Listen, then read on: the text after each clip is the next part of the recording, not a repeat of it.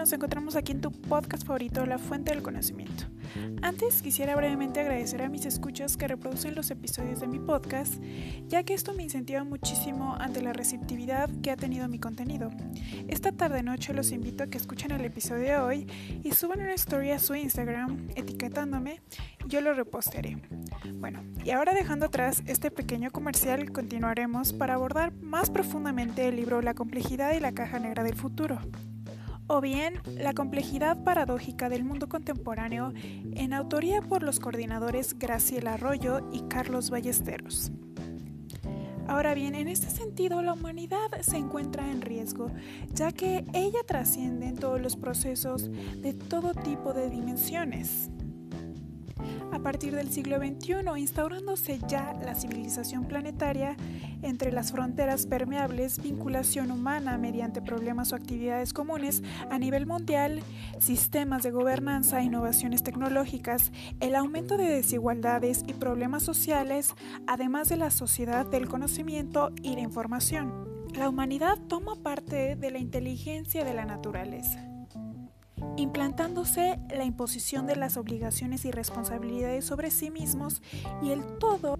que nos rodea. Además, por medio del sistema económico globalizado se generan acciones contra la naturaleza y contra la misma humanidad lo que constituye las características fundamentales del ser humano en las que se encuentran el deseo de conocer, la capacidad de reflexión abstracta de la naturaleza, la sociedad y el universo que constituye a la civilización. Las civilizaciones dan origen a las contradicciones paradójicas de la inteligencia, la salvación, las instituciones educativas o centros del saber, la ciencia actual se desarrolla mediante las innovaciones tecnológicas y el crecimiento económico como respuesta al progreso y bienestar, pero se encuentra bajo términos de competitividad de la utilidad y ganancia, el cual se obtiene a través del lucro del éxito personal abriendo una amplia brecha en el aumento de diferencias y desigualdades sociales entre el ser humano. Los órdenes sociales, históricos y políticos son construidos sobre un contexto cultural determinado influenciado por la subjetividad humana. Ello se encuentra influenciado por los desarrollos científicos a través de la transformación, condicionando de tal manera al ser humano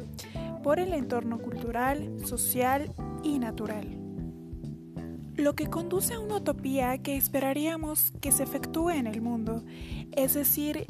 que debería imperar el diálogo, la comprensión y la superación de los procesos antagónicos. La idealización del mundo actual real constituye en primera instancia un mundo con muchos mundos, una naturaleza que se encuentra desnaturalizada y por otra parte un Estado y una nación desnacionalizada. En ese sentido encontramos también una economía liberal, culturas desculturalizadas, encontramos también un occidente desoccidentalizado, una humanidad deshumanizada, una realidad virtualizada y un universo plural. Ahora bien, situándonos en las contradicciones del origen, el surgimiento de diversos procesos de diferente origen y desarrollo que confluyen en un solo proceso, la globalidad. Encontramos ya a la historia del capitalismo ligada a la historia de civilizaciones, imperios europeos, grandes potencias, un mundo desarrollado y subdesarrollado, además de la modernidad y socialismo, incluyendo a las ciencias sociales. Durante la nueva posmodernidad, existe un incremento de las interacciones entre las distintas dimensiones de la realidad y vuelta a la cultura y tradiciones existiendo per se una realidad fragmentada que incluye al conocimiento y a la historia. El universalismo europeo y el utilitarismo capitalista constituyen junto con las innovaciones de la primera revolución industrial, que se percibe como sometimiento del poder colonial, existiendo ya las primeras estructuras de la modernidad, siendo el Estado, la Iglesia y el mercado Se sitúa entonces al capitalismo global en crisis de sobreacumulación debido a la mayor degradación ecológica, a la crisis financiera mundial y a la degradación social, constituyendo al biopoder como control de la vida misma.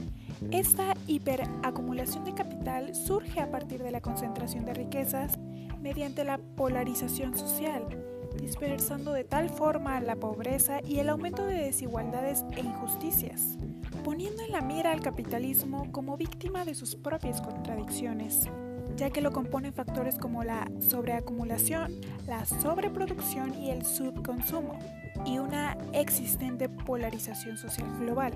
perpetrando el deterioro de la legitimidad del Estado y de la autoridad política, lo que pone en riesgo la insostenibilidad a mediano y largo plazo, observando una crisis clara de las ciencias sociales que desemboca en una decadencia del humanismo. El sistema actual global surge a través de la clase capitalista transnacional, que incluye a los propietarios de empresas.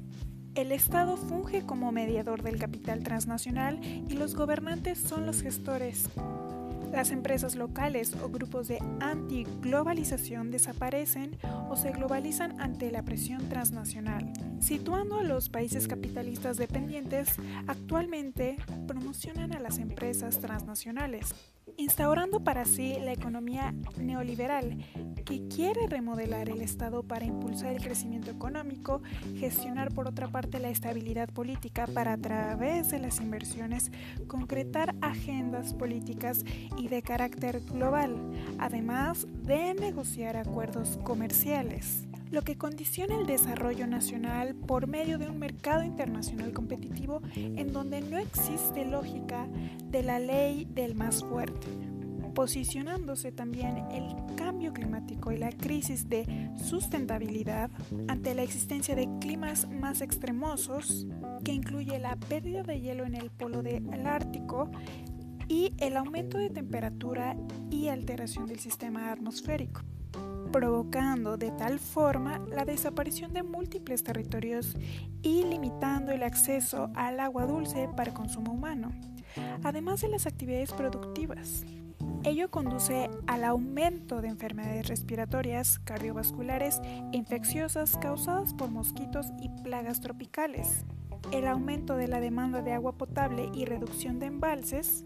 genera desabastecimiento. Ante la escasez de alimentos causada por las anormalidades del suelo de cultivo y aumentos de temperatura, incluyendo a las sequías y afectaciones a la producción agrícola y ganadera, aumenta los índices de nubosidades y escasez de luz, disminuye el nivel del agua y ríos por evaporación, surgiendo suelos casi desérticos. Ante este aumento de temperaturas genera la producción de insectos que pueden afectar las plantaciones. Ahora bien, el impacto de las nuevas tecnologías. Si bien es cierto, ha traído la revolución de comunicaciones y ciencia de la información, genera efectos sociales, lo que conduce al incremento de la brecha digital y a la rápida concentración del capital en ciertos grupos sociales lo que conduce al surgimiento de una vida humana artificial y deshumanizada, existiendo per se el desgaste acelerado de los recursos naturales, sin olvidar el aumento de desigualdades y pobreza, lo que conduce a la deconstrucción de los saberes del eurooccidental centrismo para el estudio objetivo de la realidad. La complejidad del mundo actual constituye la diversidad cultural original,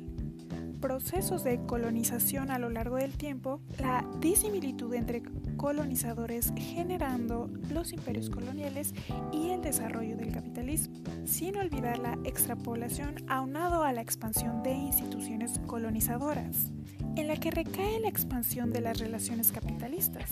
difundiendo de tal manera el desarrollo científico y técnico, desembocando en la ampliación de mercados y concentración de la riqueza, difundiendo ideas y conocimientos científicos, absorbiendo las economías más débiles. Existe de por medio un entrelazamiento global que incorpora el resurgimiento de diferentes identidades culturales. La antiglobalización movimiento en contra de la misma incorpora la exclusión y el etnocentrismo, situándonos en una paradoja, actualmente situada en el potencial de creación y capacidad destructora de la misma humanidad.